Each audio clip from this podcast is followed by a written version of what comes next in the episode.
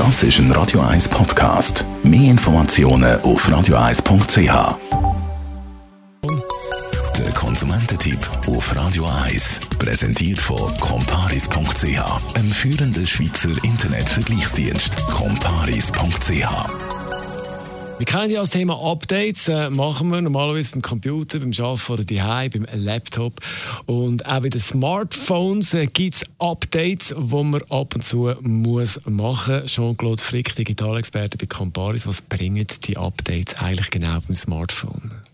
Ja, mit Smartphone-Updates tun die Hersteller eigentlich auf der einen Seite Sicherheitslücken fixen und auf der anderen Seite Bugs beheben, also zum Beispiel Fehler, die passieren können. Und dann gibt es auch ab und zu neue Funktionen. Die Sicherheitsupdates, das sind Sachen, die müssen geflickt werden, weil zum Beispiel Lücken im Betriebssystem drin vorkommen. Also irgendwo, wo die bösen Buben, Hacker oder so könnten auf eure Daten abgreifen. Und dann ist es halt so, dass es einfach auch viele Fehler in der Software von Smartphones hat. Man darf nicht vergessen, die Software ist riesengroß, das sind Millionen von Codezielen. Da gibt es immer wieder Fehler.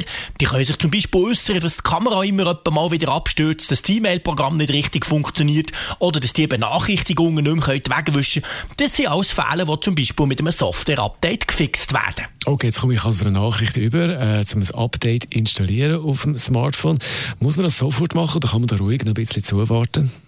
Also meistens muss man nicht alles stehen und liegen, um so ein Update zu installieren. Kommt natürlich auch darauf an, wenn ich unterwegs bin, dann installiere ich sowieso nicht, weil die Updates die sind relativ gross, die verbrauchen einen Haufen Daten und die können ja nur im WLAN installiert werden.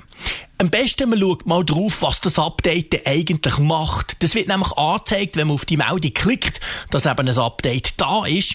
Und dann könnt ihr so ein bisschen abschätzen, gibt es neue Funktionen? Werden vielleicht Bugs behoben, die, mich auch schon genervt haben? Oder ist es einfach eines der monatlichen Standard-Updates?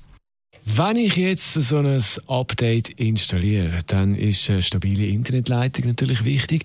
Was ist deine Empfehlung in Sachen Updates für Smartphone? Ja, das Beste ist, wenn so ein Update kommt, dass man vielleicht noch ein paar Tage wartet. Es hat nämlich auch schon gegeben, dass Updates rausgekommen, die zum Beispiel irgendetwas haben behoben, aber gleichzeitig ganz einen fiesen Bug hatten. Es hat sogar schon Updates gegeben, die gewisse Smartphones haben lahmgelegt. Die Updates werden, wenn sie fehlerhaft sind, zwar von den Herstellern meistens wieder zurückgezogen, aber wenn man jetzt zu denen gehört, was quasi gerade installiert, gerade dann, wenn es kommt, sofort drauf, dann kann man ganz selten tatsächlich Pech haben. Darum empfehle ich ein paar Tage zu warten und es dann zu machen. Ganz wichtig aber, Updates müssen unbedingt eingespielt werden. Euer Smartphone läuft danach besser und ist vor allem sicherer. Also auch wenn ihr findet, ihr wartet noch ein paar Tage, bitte nicht vergessen, sondern dann wirklich auch installieren. Unser Digital-Guru Jean-Claude Frick von Comparis zum Thema Updates fürs Smartphone.